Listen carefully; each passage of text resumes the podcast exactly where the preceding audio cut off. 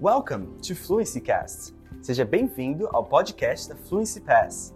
Hoje você vai ouvir um novo diálogo relacionado a vocabulários e gramáticas aprendidos do Questions, a maior comunidade online de perguntas e respostas sobre inglês do Brasil.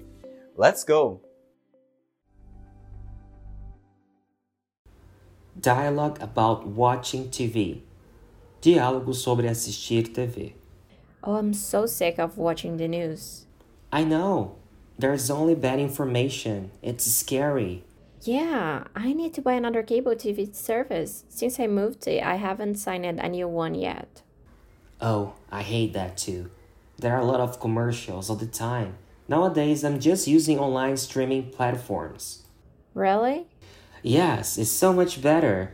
I've been watching a series about technology and it's just amazing. You should watch it too. Um, I don't know. I don't like series that much. Why not?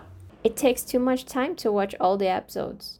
But this one has only two seasons with 10 episodes each. You can use my account if you want to. Are you sure? Of course, I need to talk about the theories for the next season with someone.